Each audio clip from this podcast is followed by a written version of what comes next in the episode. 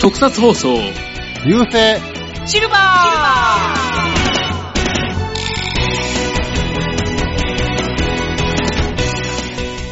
こんにちは、フェザーノートです。ミキアンです。ほっほーい。藤持ちです。何ですか、その俳 優は。はい。あということで、あれまあ、はい。なんかごちゃごちゃしま したね。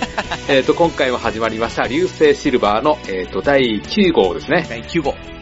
今回はですね、うんえっ、と、アニメでも放映中のグリッドマンについて語っていこうと思います。だグリッドマン。といってもまあ、特撮専門のポッドキャストなんで、うんまあ、アニメの方も語りつつ、できればあの、特撮の方を中心に語っていこうと思うんですけども、そうですね、はい今、絶賛放映中ということで、そうですね、放映できればこのね、放映している間に、ちょっと入れたかったということで、ちょっと急遽、緊急特集ということで、ね、そうですね。えーグリッドマン会、 やることになりました。なりました。うん。ちなみに、皆さんグリッドマンって見てましたかあ、見てましたよ。やっぱり、もう、ね、あのー、つぶらや作品ということだし、ええまあ、当時は結構、その、放映前はかなり話題になったんで、というのもやっぱりウルトラマン80で一回ちょっとウルトラシリーズが終了してしまって、ええで、それからずっとちょっとブランクが空いてたので、そうやね、やってないよね。そうそうそうそう、それで、お、ついにこう、つぶらやの巨大ヒーローものの新番組が始まるっていうことで、うん。ちょっと注目はしてました。うんまあ、話題にはなってたなうん。とはいってももう25年前の作品ですか。まあそうですね、ですよそうやね。ね、平成入ってすぐぐらい。平成5年、1993年ですね。ね4月から始まって、39話39放送話。されました。ははい。い。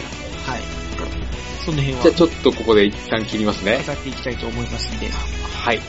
はい。では、今回も最後までお楽しみください。はい。はいよろしくお願いします。お願いします。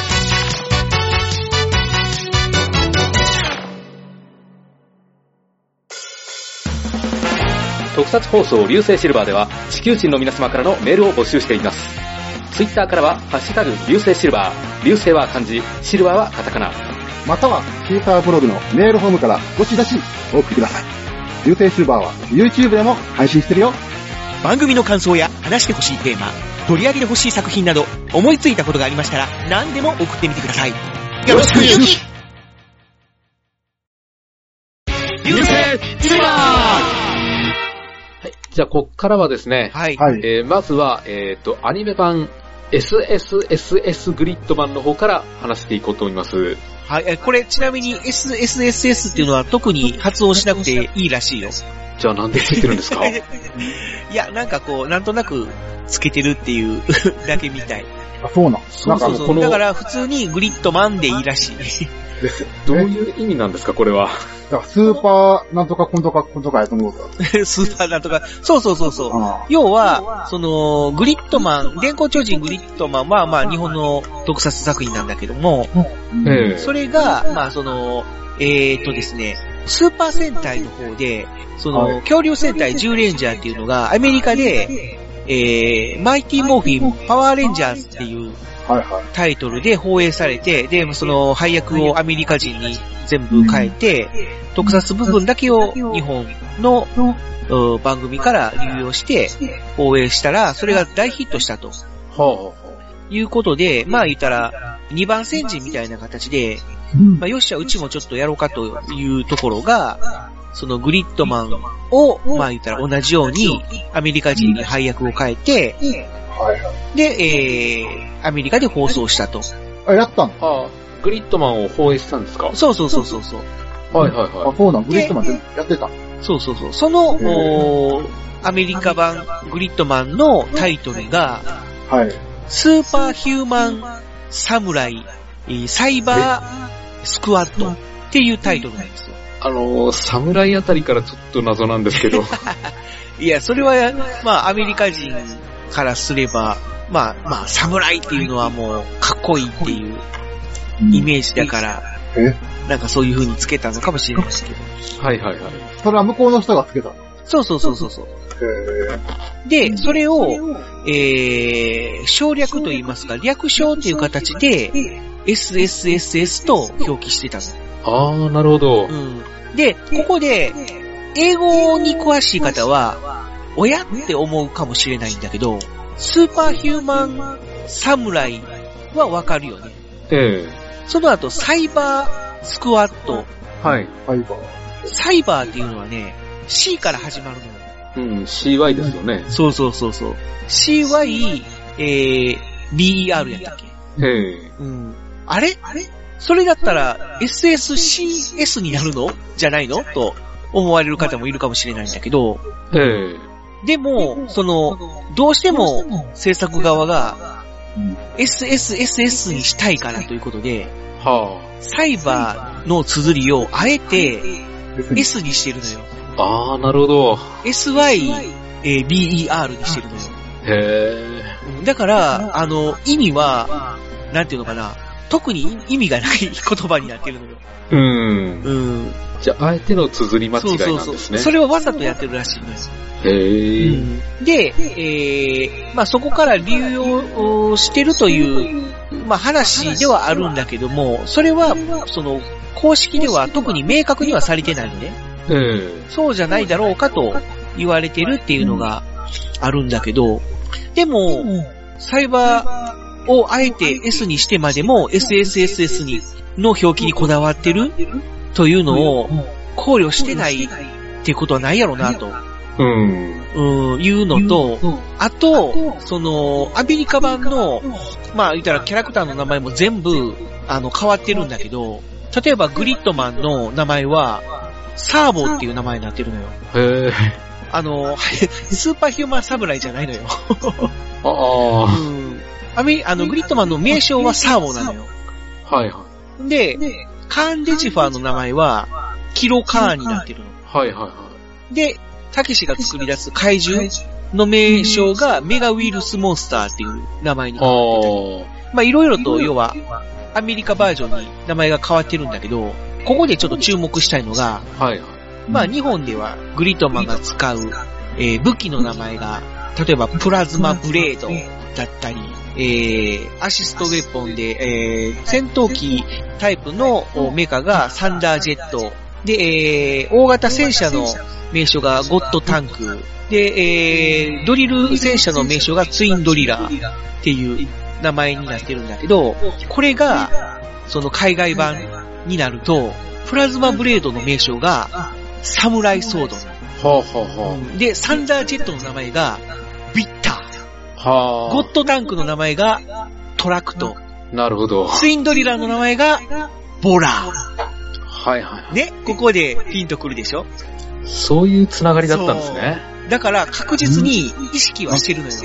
なんうんか、これ繋がりあったっけうんえだから、この冒頭の SSSS っていうのは、まあ、ヒュー、スーパーヒューマンサムライサイバースクワットっていう意味なんじゃないかと、うん。うんあ、そういうことか。いうことなんですよね。なるほどね。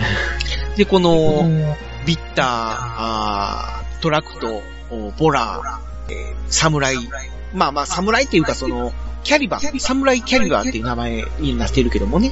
あ、そっかそっか、そういうことか。うん。そういうことな。は、そこかあら、ーはいはいあの、うん人たちの繋が名って前、名前、そうそうそう名前ね。。新世紀中学生の4人の名前がね、実はもう、この海外版グリッドマンから来てると、うん。いうことからもつながりが連想できるかなと。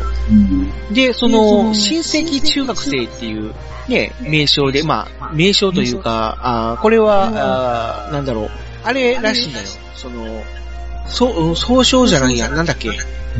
ああ、何えー、と、な、なんだろう、そういう、こ、なんだろう、そういう、なんていうのかな、そういう。ああ、もう出てこないわ。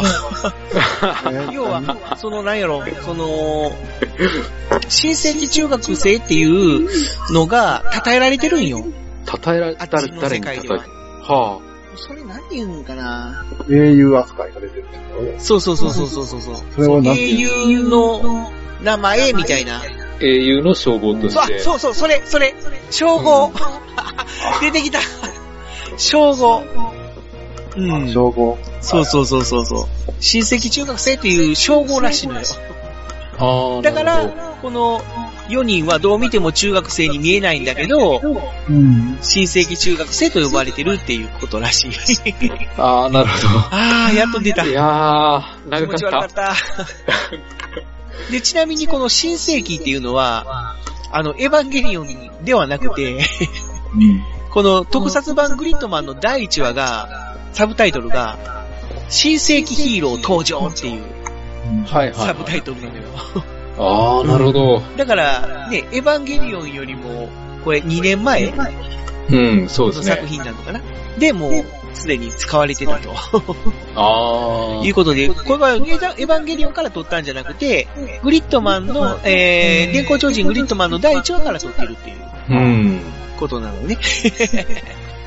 あー、ごめんなさい、なんか、こうすごい長い説明になってしまったけど。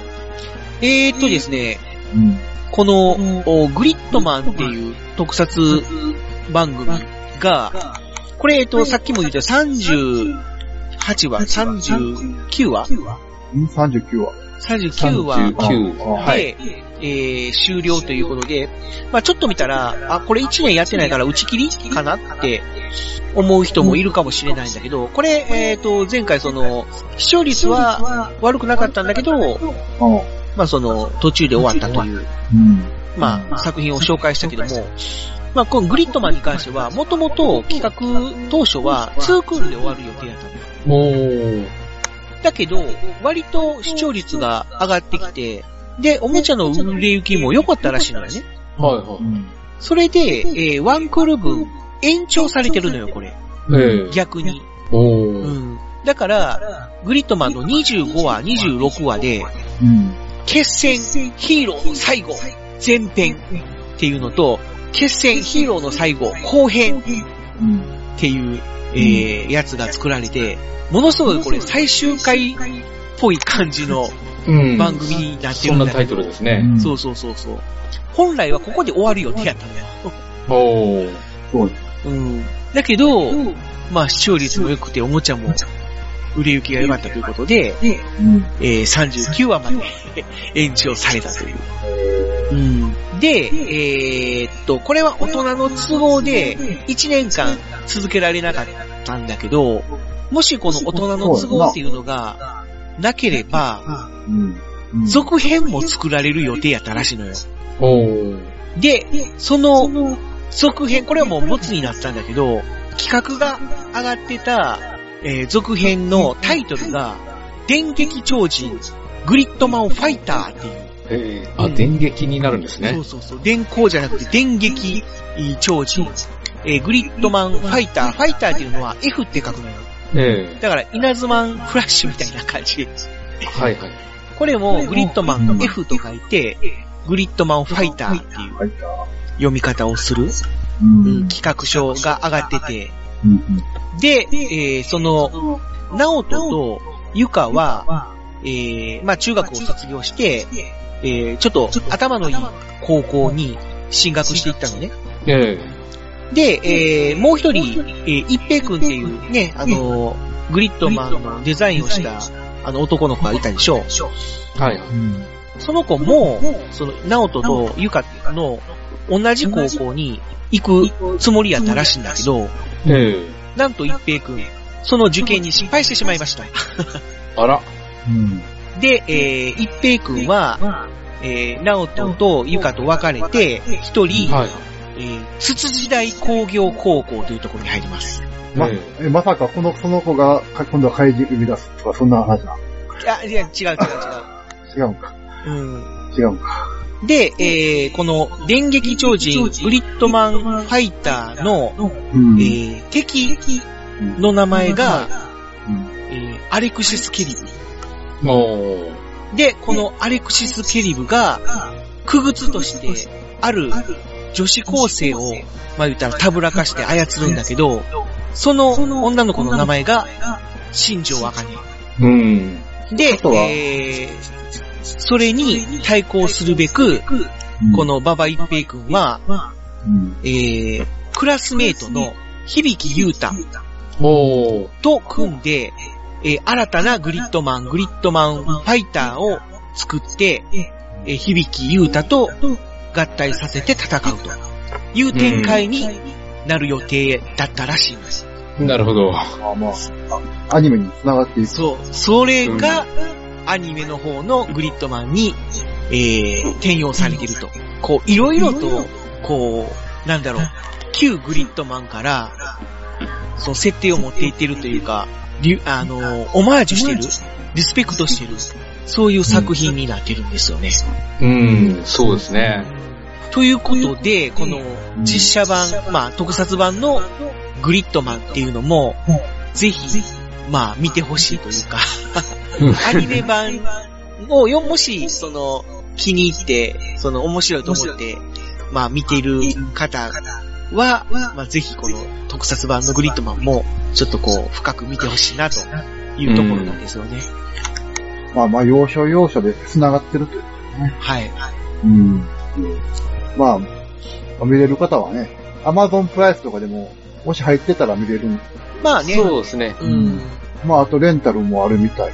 そうそう、比較的、まあ、見やすいと思うんでう、ん。探せば、ね、もしかしたら無料で見れるところもあると思うし、まあもし見つからなかったとしても、まあレンタルとかでも、か多分借りれると思うね。普通のあの、ウルトラマンとか、あの、そういう DVD と一緒に並んでると思うんで、あまあちょっと見てほしいかなと。はいで、こうの、んおーね、特撮版の電光超人グリッドマン、まあその放送されたのが1993年、えー平成5年ということうん。なんだけども、まあ、ね、あの、早すぎた名作と、あの、ファンからは呼ばれてるのね。そうだね、当時ってさ、そんなにパソコンとか、まだ、そんなに世間的には、流通、流通してなかったような気がするんだよね。で、それで、インタそーネットなんてまだなかったでうすそよう、全ね。然なイいンターネねッ。トもないし、しうんまうんあ、あったかもしれないけど、一般市民には普及してなかったてと。なかったよね。うんうん。で、まあ、それで早すぎた名作とか言われてると思うんだけどう、ん。僕は個人的には、あの、名作は言い過ぎかなという。あ気あ。はせんでもない。というのも、あの、見てもらったらわかると思うんだけど、非常に、えあの、子供向けに作られてます。うん。なので、雰囲気的には本当に、前回紹介したあの、ね、東映不思議シリーズみたいなノリうん。まあ、要は、東映不思議シリーズから、シュールさを抜いた、 シュールさを抜いて、ちょっとこの真面目なバトルを加えたような雰囲気。まあ、そうですうね。んうんっ。ていう感じなので、うんまあ、うん名、名作っていうのはちょっと言い過ぎかなっていう気もするけども、ただ、設定的にちょっと早すぎたなって思うのは確かにうんあるかな。と。っていうのも、当時はね、まだやっぱり1993年というのは、パソコンで言えば、あの、PC9800 シリーズうん。がそうまだねだ主流なので、まあ、そうやんな、Windows95 やもんね、あれ。そうそう、まあ、あとね、考えたら Windows 3.1っていうのは、あの、出たんだけど、うん。ただ、まあ、そ全然その不安定というか、まあ当時はその、マッキントッシュっていうね、その、Apple コンピューターの、まあ今で言う Mac だよね。うん。 Mac がその画期的な OS が搭載されてるパソコンということで、その、すごくまあヒットしまして、で、えーそれまで PC9800 シリーズとか、あと FM タウンズとかいうのは出てたんだけども、まあちょっとその Mac と対抗するという意味で、その Windows の、えー3.1っていうバージョンの OS を、えー搭載したパソコンがまあ出始めたかなっていう時期。うん。うん。だけど、もう Windows 3.1というのはもう、まあ、キントッシュと比べてもう全然操作性が悪かったと。ちょっと使えないので、まだまだもう MS-DOS で、あうの、ん駆動させてるパソコンの方がもう圧倒的に多かったという。ああ。そうそう。で、あじゃあ、の、 Mac、Mac 対 DOSV の時代でしみたったけいな、まだまだその時代でしたよね。うん。だからあの、パソコンゲームとかも、もう一応 Windows 対応のゲームとかも出てたけども、もうほとんど出回ってなくて、うん。で、あの、MS-DOS ゲームがまだまだ主流だった時代かな、うん。時代だったので、ねまあ、で、当時のパソコンって今よりも高価でしょ。そうそう、やっぱり、値ね、段的にももう20万、30万は当たり前いう時代やったんで、で、そのパソコンを、例えばあの、悪側、悪側っていうかな、その、グリッドマンの、その敵側のカンデジファーに、この力を貸してた人間の男の子の、えー、東堂武史っていう子が、家にもうパソコン2台も3台も持ってる、うん。ね、えー、家系やったと。お金持ちですそうね。そうそうそう。だから、なんていうのかな、やっぱり、ちょっとお金をかけてるなっていう。うん。しかもそれを巧みに操作してね、そうですね。怪獣作ったりとか、それを、なんかこう、せんいろいろ本当に今でも通用するような専門用語を使って、コンピューターワールドの中で戦うっていう世界なんだけども、はいコンピューターの中に限らず、その、電子機器であれば、どこにでも転送できるっていう発想。うんだ。からもう電話回線とかケーブルを使って、パソコンから飛ばしてるっていうかな、その、すごくこう電話ケーブルとかそういうのを、もうね、電線とか、地下ケーブルとかをバーッとつら伝わっていく、う。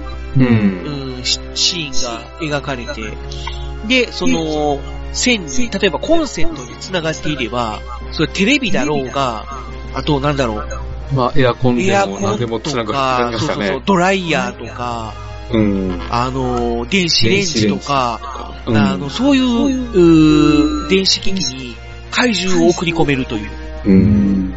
で、すごい足く率でですよそういね。う、もうその、町内を混乱させてたと いう、うん。ねえ、発想が、やっぱり、 早かったかなっていうか、早いんですよね。斬新やったよね、本当時としては。当に。今だったら、あの、アレクサなんかがあるんで、うんまあ、IoT なんかで、ネットを介して家電と繋がってるっていうのが当たり前の世界じゃないですか。そうだよね。ただ当時としてはもう本当にパソコン通信ぐらいしかなかったんでう、んそんな大量のデータなんて送れるとは思ってなかったんですよね。まあ、ただそれはもうカンデジファーが、こう、不思議な力でビビビビってやれば、うん何でもできるみたいなそうそうそう。感じで、まあ、とにかくその、家庭に繋がってる電子機器であれば、何でも狂わすことができるっていうのはすごかったよね。うん。で、しかもその戦いが、一般人には全く知られない戦いっていうのも、これまでの特撮ではなかったと思うんですそようねな。んだよね。知ってるのは、この一部の人だけっていうね。うん。この、グリッドマンとか、まあ、ハイパーアイジェントとか、あとハイパーワールドの住民にうん関わってる、まあそのグリッドマン同盟及び東堂武史くんぐらいしか知らない。そうやね、そこそ、うなんですよ。たそだ、こやね、そのそこ、そこ。最終回で、あその、ハイパーワールドの様子が、あ。こう人々に映し出されるまではもう一切知らされ、知られなかったっていう。うん。だ感かじだら、ただの機械の不調ぐらいにしか思われてなかったんですよね。まあそんな感じの世界観だったから。うん。だから、ちょっとね、最初の頃は、とっつきにくかったかなっていう作品ではあったんだよね。うん。あ、だからそれを言いたいね、それは。これは。だから見てなかったね、これ。あ、ああ。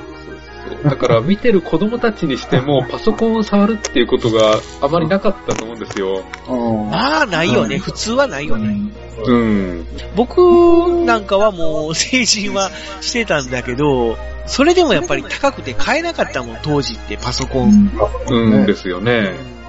僕初めて買ったのが、あ の、えー NEC が出してるあの、キャンビーっていうやつ で、ああ、あのねあったような。テレビとパソコンが一体になってるやつなんだけど、はいはい。そうそうそう。で、まあ、ちょっと、要は、あの、リーズナブルっていうかな。まあ、その、当時、初めてそういう、バリューっていう言葉が使われ出して、で、あの、バリュースターみたいなあの、パソコンが出たりとかもしたんだけど、まあ、そういうちょっと、あの、なんだろう、廉価版みたいな形のパソコンうん。を初めて購入したんだけど、結局、その、増設ができないのよ、メモリとかを。ええ そうそうそう。だから、もう、なんだろう、あっという間に、そういう時代遅れっていうか、パソコンの進化に追いつけなくなって、うん。もう1年持たなかったで、結局、その MS-DOS のパソコンゲームを遊ぶ機会になり下がってしまったという。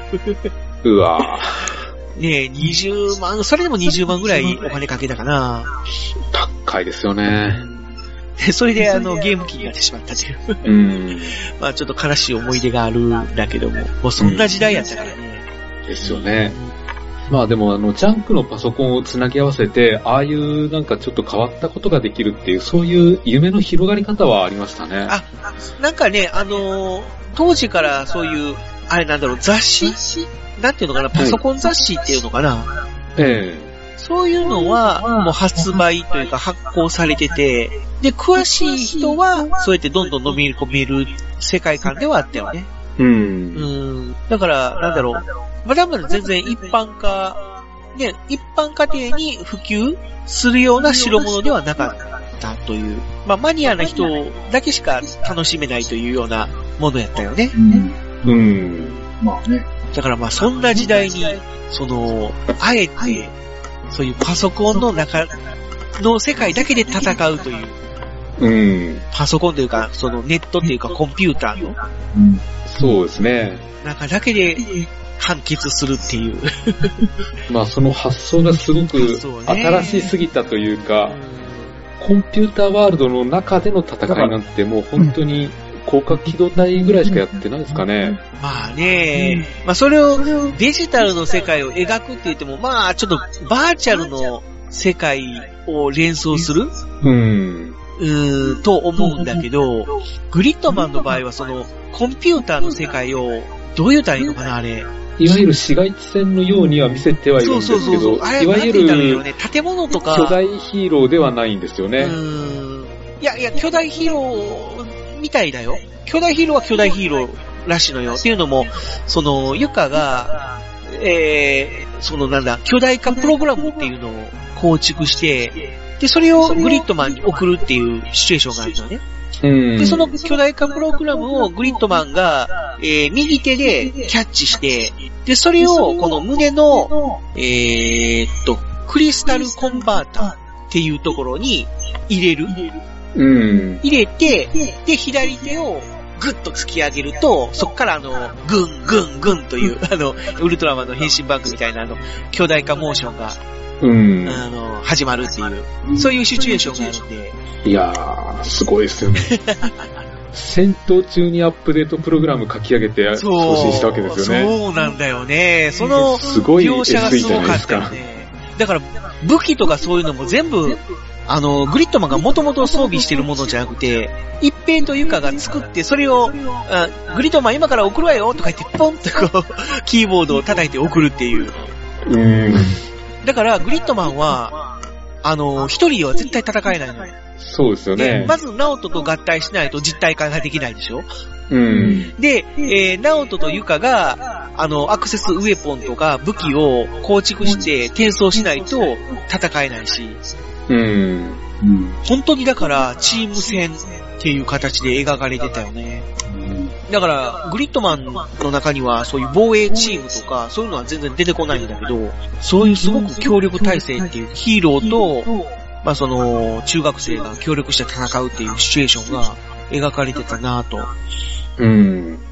で、また、グリッドマンの造形も斬新やったなぁと。うん、そうですね。普通ああウいうルキ巨ャラマン大に、はないデザインライン、デザインラインだったんで。そうなんだよね。巨大ヒーローものっていうのは、あんまりゴテゴテしてないんだよね。う。うんん。だから、最初グリッドマン見たときに、え何これあの、メタルヒーローとかって。あうん。え、こんな、このいろいろ鎧とかアーマーとかを装着したヒーローが巨大化していいのみたいな。そういういイメージはあったんだけど、うん。まあ、それを抜きに考えると、すごいかっこよかった。うん。うん、なんかもうイケメンというか、顔の造形もかっこいいし、こう、肩もなんかこう、怒り型っていうか、ねえ、なんかこう、肩アーマーがぐーんとこう突き出してるようなデザインだし、あ。うん。で、足もなんかこう、プロテクトが、こう、膝の上、太もものあたりまでね、プロテクトで覆われてるっていう。うん。あのデザインが良かったなぁと。なんかこう、ウルトラ マンみたいにエネルギーがなくなったらね、こう、ピーンピューンピューンとかってこう、あのー点滅するっていうか、うん。そういうのはあったけども。まあそこもな本ん当にか、グリッドマンの性能がうんパソコンの性能と直結してるっていうのもなんか面白かったですねあ、。そうね、その、ジャンクがダウンしたら、グリッドマンも弱体化するっていうか、うん。そういうのもあったよね。うんあと、ウルトラマンは3分しか戦えないっていう設定だけど、グリッドマンはとりあえず10分は戦えるんだよね。うん。だから結構、あの、バトルシーンは長かったよね。ああ、そうですね。ええそれは多分やっぱり、あのーどういうのかな、セットが、ウルトラマンと違って、その、や、安上がりって言ったら変だよね。 あれなんて言ったらいいんだろう。まあ、あのーリアルなビルとかを作らなくていいから、うん。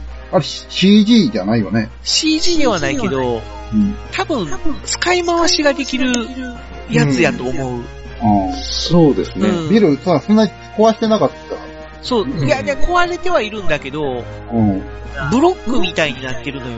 ああ。ああ。うん。そう、そんな、そうやっ高いビルみたいな幾何学模様っていうのかな。こう不思議なデザインの建物っうん。ていうああいうパーツパーツがそれぞれこうブロックになってて、そのブロックの配置をいろいろ変えたりして、うん。あのーなんていうのかな、世界観を作り出してるうん感じだから、だかうん。ら結局、その、前回使ったやつのブロックを組み替えて違うシーンを作ったりとかしてやってるから、割と、その、セットを一回一回組まなくてもいいから、その辺が安上がりやったんちゃうかなと。うん。だから、ウウルトラマンみたいに、あの、特撮シーンにお金がかからないから、あの、長時間戦闘シーンが見せられたっていううん。のもあると思う。て。えそんなに戦ってた、そんなに戦ってた結構長いバトルやったバトルやったよね。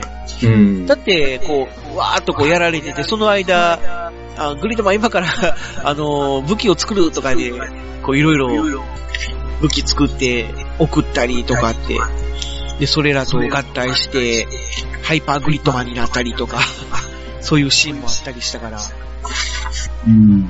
で、あと、その、巨大ヒーローに、こう、ロボットが合体するっていうのも、斬新やったよね。うん。まあ、今はね、スーパー戦隊とかそんなのいっぱいあるけど、当時はなかった。まあ、そもそも、スーパー戦隊は巨大化せえへんからさ、 ヒーローが。まあいや、ロボまッあト、ロボット、うんまあ、ロボットがロボットにロボット合体してっていうのはロボットにロボットがそうそうそうロボットがロボットするやんと合体してっていうのはあると思うけど、えブリットマンって、あれは、ロボット、ロボットじゃないのかいや、でも、なロボットなのとりあえず一回ほら、その、サンダージェットと、ツインドリラーとゴッドタンクが、とりあえず一回合体してロボットになるやんか。ゴッドゼノンっていう。そうやったっけか。そうそうそうそうそうん。う。で、グリッドマンと共闘して戦うと。うん。で、そのゴッドゼノンがもう一回分離して、うん。で、今度グリッドマンに、こう、アーマーとしてガチャンガチャンと装着されていくと。で、そしたらサンダーグリッドマンっていう、うん。うー要は、非巨大ヒーローとロボットが合体した、えー、姿で戦うと。確かに当時、つぶらやプロはそういうの、まあな、全然なかったもん。なかった。だからウルトラマンも。も別に合体せえへんもんな。う何ん。か、何かと合体するな、ウルトラ多マン。分それはね、スポンサーが、バンダイじゃなくて、宝やったからやと思うよ。ああ。だから、そう。グリッドマンのメインスポンサーって宝なのよな。うん。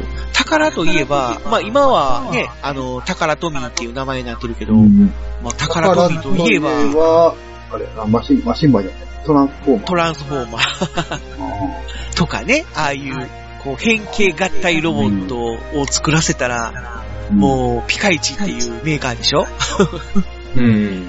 ほんでまたデザインが、特にこの、ゴッドゼノンが、コンボイに似てるのよ。 まあ今で言うオプティマスプライム。うん。ああ、宝やなっていう。まあ、それも結構その、アニメ版のグリッドマンも、それを意識して作られてるみたいで、で、結構あの、勇者シリーズのパースっていうの、うん。ね、合体したら、み、見えっていうのかな、そういう、どういうんだろう、必殺技を放すシチュエーションとかが、すごい勇者なんちゃらに似てるなっていう、まあ似てますね。ね、感じで。で描かれてたりするし、だからそういう点で、まあ今はね、もう宝じゃなくて、バンダイになってるんだけど、まあそれでもその宝らしさを出してるんやなっていう、そのインスパイアしてるんやなっていうのがあって、で、実はこのキャラクターデザイン、そのアニメ版のはい。キャラクターのデザインも、そのトランスフォーマーから、ちょっと一部デザインを取り入れてるへらしいのよ。だからよく見たら、例えば、靴の形が、ちょっとどっかで見たことがあるなとか、うん。なんかそういうのがあるの。ネクタイの色が、ちょっとあれかな、みたいな。ネクタイ。 まあまあまあまあ、その辺はまた、おのおので調べてほしいんだけど、まあとりあえずそういう宝つながりっていうのもあるらしい。うん。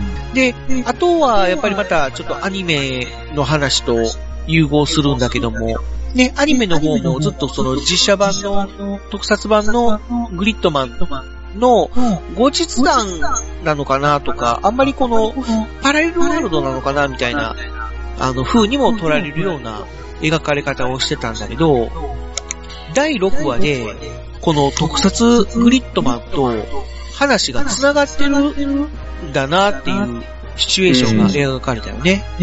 ありましたね。で、それが、えー、グリットマン第6話。で、これが、あー図らずも、特撮版の電光超人グリットマン、同じく第6話うん。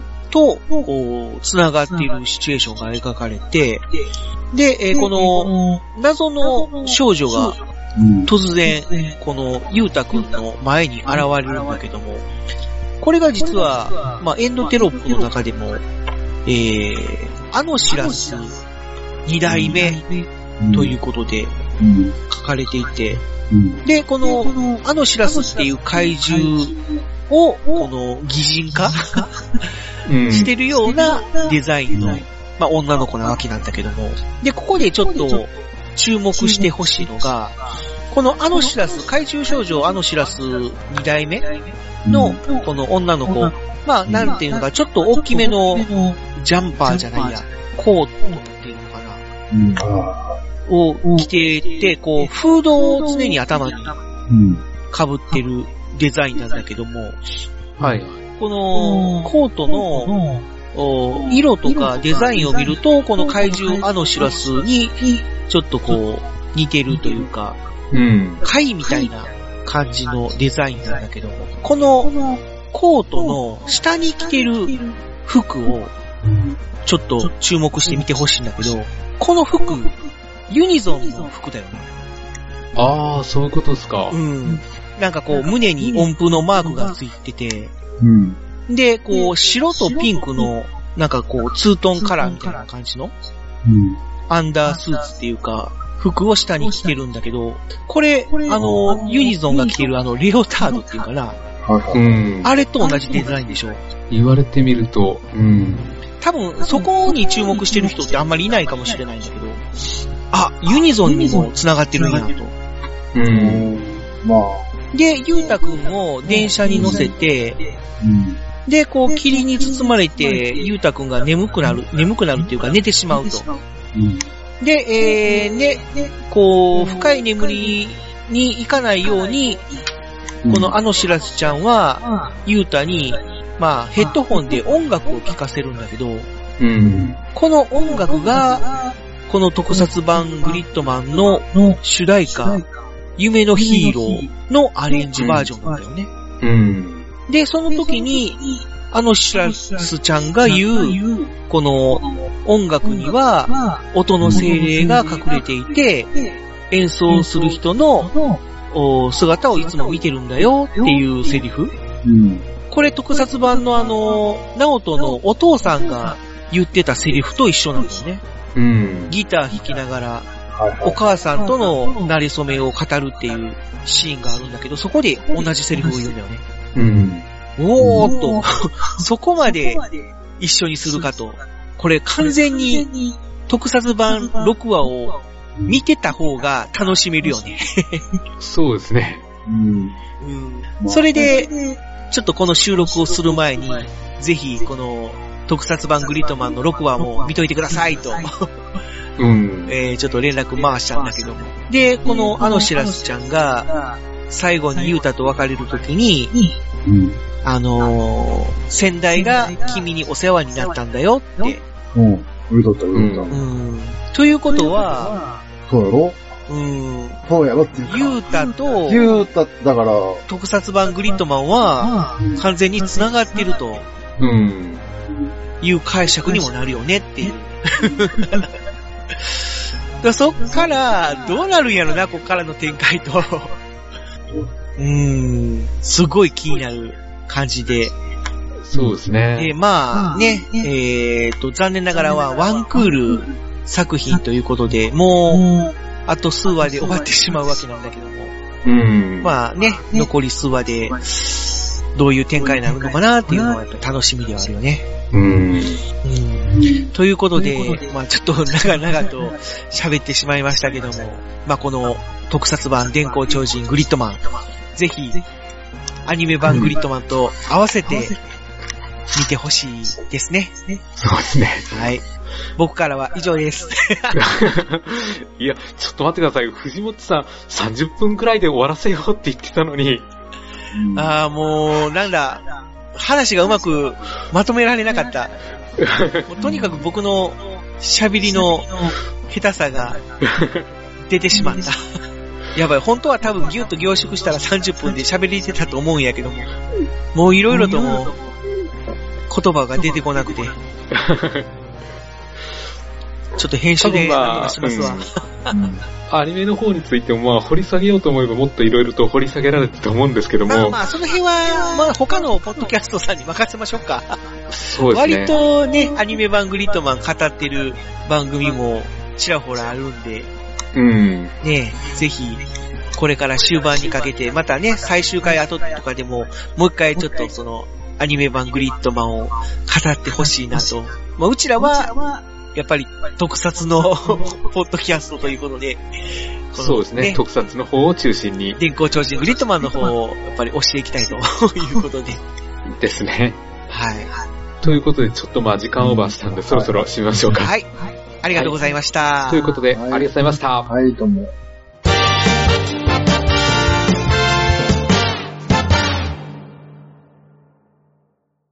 ねえねえ、ヨマくん、これ、読めるはいはい。うんえーっと、ああついに君も、これを使う時が来たようだね。うしょうしょ。それはローガンジョー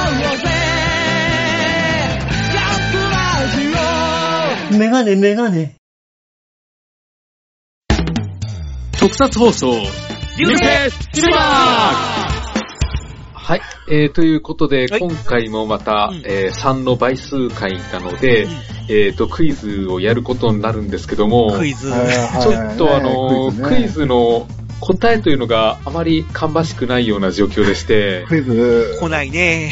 ね、これはち答ょっと、答え答え難しすぎたんですかね。え、答えてほしいですね、クイズ。多分でも答える以前に、問題の、なんかこう、意味がわからないんだろう意ね。味がわからない。意味がわ、意味がわからない。意味がわからない。だ って、意味がわからない。作品を知らないと、もうイメージがわかへんと思うよ。 うん、考えるとっかかりがないのかな。 多分だから聞いても、はぁ、みたいな感じなんじゃないのかな。あー前回の問題も特にわからへんかっそもそも、怪盗ラレロを見れない。 た。あー、ねえ。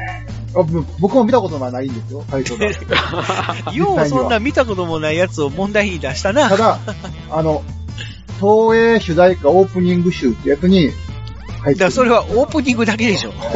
まあ、あとまあ、あのー僕の大好きな平山先生のプロデュースの作品なんで、問題、問題にしやすかったっていうのがあるあるでも、答えが来ないんだったら、クイズの意味がないやんか。そう。ね。まあね、あの、ウィキペディアにとかし、ちょっと調べても出てこないような問題を今まで出してきたんですよね。まあまあね。あーそこが逆にあかんかったんだね。うそうですかね。うん。調べて出てくるんだったら、調べてうん、こう、お便り送ってくれるかもしれないけど。うん調べてまでする問題もどどうかなって思う、どっちがいいんやろ。これが多そう分、あうんの、難しいとこや。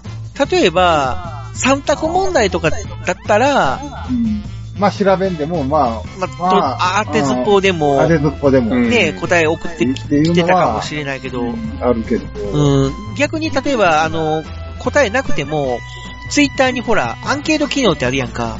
はいはあれを使って、要は、視覚的にもクイズを出すっていうこともできてた。ああ、そうですね。うんかもしれない。うんそしたら、それでもアンケート機能で、えー答えを、ああ、うんそれにしますか、これから。どうしますそれちょっ簡と単にしてやってみない三択にして、うんうんうん。で、あの、番組の中でもクイズを言って、で、ツイッターでもアンケートとして、えー、ツ流イ星ートしてシルバーの、あの、ツイッターで、うん。それをやってみる。その代わり、その、送ってくれた人が誰かがわからなくなるのよ。ああ、そう。つうん、統計としか出てこないから。そうやね、統計やもんね。そうそうそうそう。ああ、考えてみたら。うん。うんだから、誰かさんが、あの、正解っていうのがなくて、ああ。うん、ただ答え A を選んだ方が正解みたいな形になっちゃうのね。あうん。うん、ただ、その、回答の一つの応募の仕方として、そういうのもできたかなっていう。ああ、そうですね。まあもしかしたらそっちの方が回答しやすいかもしれないですね。あそうしてみる。うんだから、まあ、その、名前、まあ、例えば自信がある人とか、うんあのー名前を言ってほしい人とかは、あのーアンケートじゃなくて、直接お便りとして送ってくれたら、例えば、なんとかさん、正解ですとか、なんとかさん、残念でした、みたいな形で言えるし、で、それプラス、アンケートとして、まあ、正解者何パーセントみたいな、ああはいはうん、ことも言えるかなっていう。だからまあ並行してやる。ということで、えらい救急車が。 っていうのをやってみるっていうのはどうだろう。うんそうですね、やってみましょうか。いそれやってみます一か。回ちょっとやってみましょうか。ねええ今回から。うん。まあ、その前に、前回の答え。あ前回のお答えを、その答えに興味あるのかな まあまあまあ、一応けじめとしてやっときましょう。あ、答えをどうぞ。答えは、はい。江端隆史さんでした。多分みんな誰って思ってると思う。そう。なんか、おーってなった人があまりいなかったんじゃないかな。うわぁ、江端武史さんだったのかって思ってる人が、果たして何人いるか。あー何人いるんでしょう か。まあ、今回、じゃあ、その、新しい方法で問題を出してみたいと思います。やってみましょそうですね。うか。はい。じゃあ、いきますか、問題。はい、はい、じゃあ、おお願いします。願いします。えー、今日は、健康超人グリットマンをやったんで、はいはい。そのグリットマンからの問題いきたいと思いますおグリッドマンつながり。そうですね。クリスマス流れで。うんでは、問題です。でれん。電光超人グリットマンの、えー第4話、暴走自動車っていうタイトルの回に、つぶらや作品ではおなじみの超メジャー俳優さんがはい。ゲストで登場してるんですけど、おうその人の名前は誰何でしょう誰でしょうか誰でしょうかおーこれは3択で三択ややってみねま。しょうか。はいはい。じゃあ、はいまず、一人目。 1人目、森杉浩二さん。おお。おーモロボシだ。諸星さんですね。ウルトラセブン。黒部進むさん。二人目が黒部進さん。初代ウルトラマン。はい。早田太陽。そして、ダンジロウ三人目は団次郎さん。はい帰ってきたウルトラマン。そうですね。郷秀樹。その中の3人のうち、誰でしょうかっていうのが問題します。おお。はいい、ずれも、大御所さんやね。大御所やしう、んまあ出て、出てそうでしょなんか出てそうな感じするでしょこの 番組。グリッドマンに。そうですね。ああ、出そうで出てもおかしくないす。。おかおかしくうないん。 3人です。つ、つぶらやつながりということで。はい。さそうであす、ね。もう一回じゃあ、問題を問題言いますか。お願いします。えー電光超人グリッドマンの第4話、暴走自動車に出てくる、つぶらやプロの作品にはおなじみの超メジャーな俳優さんは誰でしょうか1番、森杉浩二さん、 2番、黒部進さん、 3番。團次郎さん。さあ、正解は何番はい。よかったら、どしどし応募してください。応募してください。ツイッターの方でね。うん。まあ、ツイッターでもいいですし、し、別に、メーこっルちの方のフォームでもいいメでールすフォしームでいいんでで、お願いします。お名前を呼んでほしい方は、メールとか、お便り、コメントっていう形でお寄せそうですね。ください。はい。で、別に名前も呼ばれなくてもいいやと、めんどくさいやっていう場合 は、まあ、ツイッターの方に、あの、流星シルバーのツイッターで、まあ、その、アンケートはい。を投稿しますので、まあ、そちらの方でご回答いただければと思います。まあ、1、2、3番のどれかにね。はい。そうですね。でお願いしは、ますよろしくお願いいた行きします。まーす。お願いします。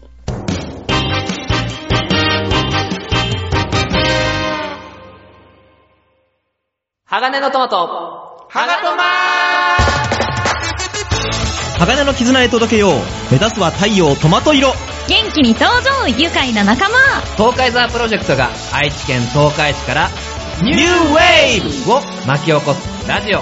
その名も、鋼のドラゴン鋼のトマトはシーサーブログ、iTunes から絶賛不定期配信中絶対絶対絶対聞いてください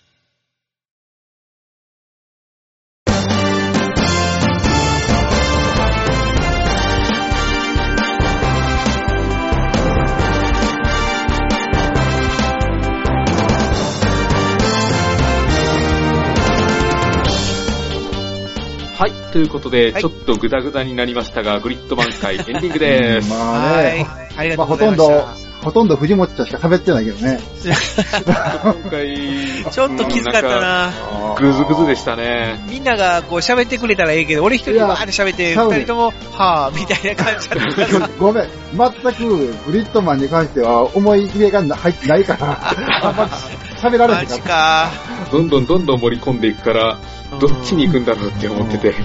で、本来だったらちょっとここでいつもメールとかお便りを読んでいこうと思うんですけども、時間的にちょっとさすがに厳しくなってきたんですよね。まうんまあた、ねそうね、お便りはまとめて、ちょっとお便り会みたいな形でた。そうだやりね。ましょうかね。うん。うそれん。で、ちょっとメールいただいた皆さんには本当申し訳ないんですけど、ちょっと次回確実に、次回か次次回かわからないですけど、調整しますんで、読みはいま。すので、はい。少々お申し待ちく訳なだいけどさい、。ちょっと今回はこの辺で締めていこうと思います。はい。じゃあ、ちょっと最後に、はいはい。ね、グリッドマンみたいに、うんもともとは特撮ヒーローものだけど、アニアニメ化してくれたら面白そうだなって思うまあね、そ作れ品をちょっと、上げていきましょうか。はあ、はあ、はい。僕はちょっと一つ思うのがあるんですけども、えアニメ版グリッドマンを企画するときに、つぶらやプロにね、ちょっと、うんもともとはウルトラマンをアニメ化させてほしいという打診をしたらしいんですけども、その時につぶらやプロからね、ちょっとウルトラマンは難しいと。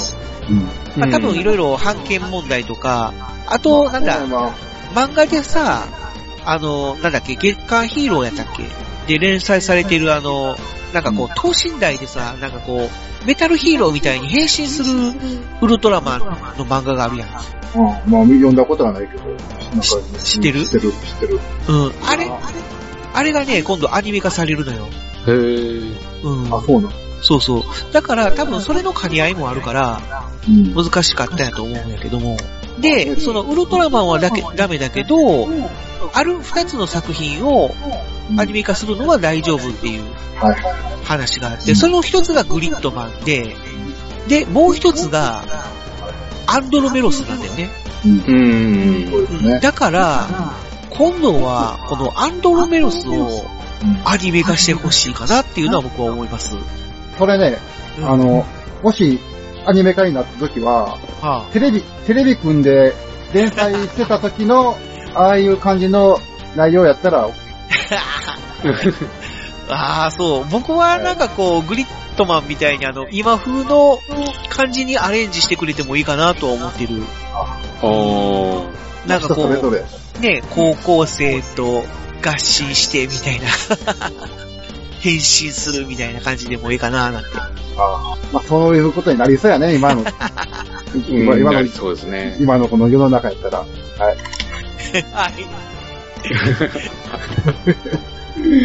え、二人はじゃあ、そうですね、あえてって言うんだったら、世界忍者戦ジライアですかね。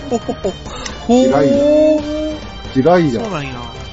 このアクションをアニメだとどうやって見せてくれるのかなっていうのはちょっとあ期待しちゃいますね。ね、なんかこう、本格的な、こう、忍者アクションっていうのをね、ちょっと実写では難しいところを、アニメで華麗に再現してなんか、うん。あアメコミヒーローっぽくなりそうやね。あ、なりそうですね。逆にでも、それしたら面白そう。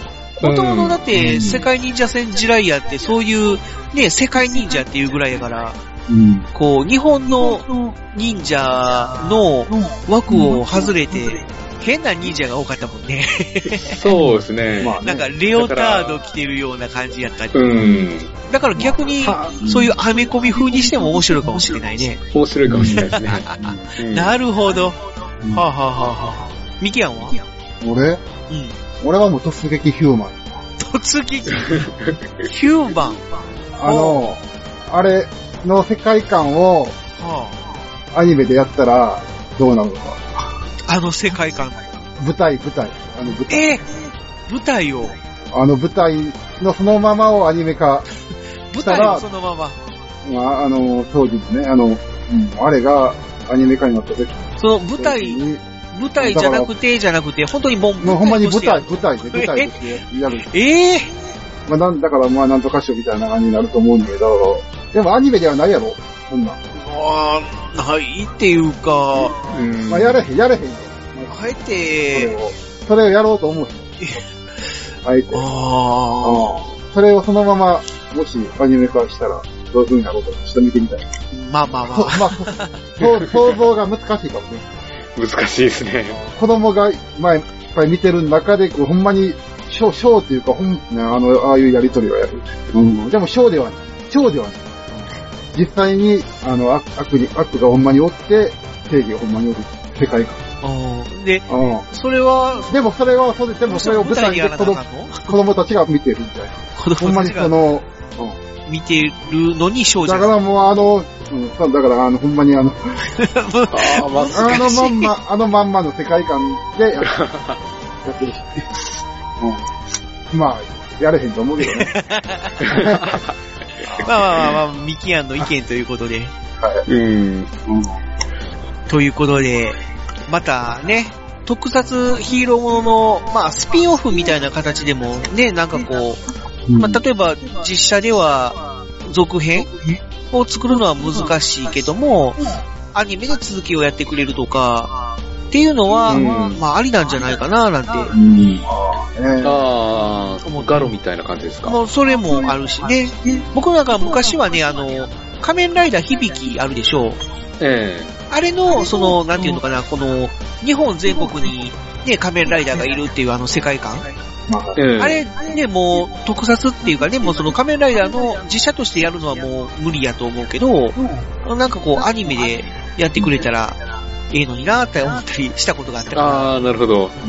本編には出てこなかったけど、他の地域の仮面ライダーってそこうとそうですそうね。そうそう。で、まあ、要は、もう、主人公が、北海道に行ったりとかね、沖縄に行ったりとか、まあ、そう、本当に全国旅するみたいな感じの、ロードムービー的な感じにして、で、全国の鬼に出会っていくとかね、ああ、それも面白そうですね。まあ、そういうのやったら、まあ、また長くなる話。 やめと くわ。今ほら、あの、仮面ライダーダブルが、あーアニメ漫画になってるでしょ漫画になってるねいやいやね、あの漫画版をさ、まあ、東映はやれへんかもしれんけど、アニメにしてくれたら面白いのになって思ったり、うん。っていうね、のもあるし、だから、このグリッドマンの成功を機に、なんか他の特撮ヒーローもアニメにしてくれたらなと思ったりする藤持でした。ということで、今回お相手しましたのは、私、フェザーノートと、ミキアンと、藤持でした。ありがとうございました。はい、ありがとうございました。はい、ドドンパシーバシー。いやー、今回は大変だった。藤田さんは言わない。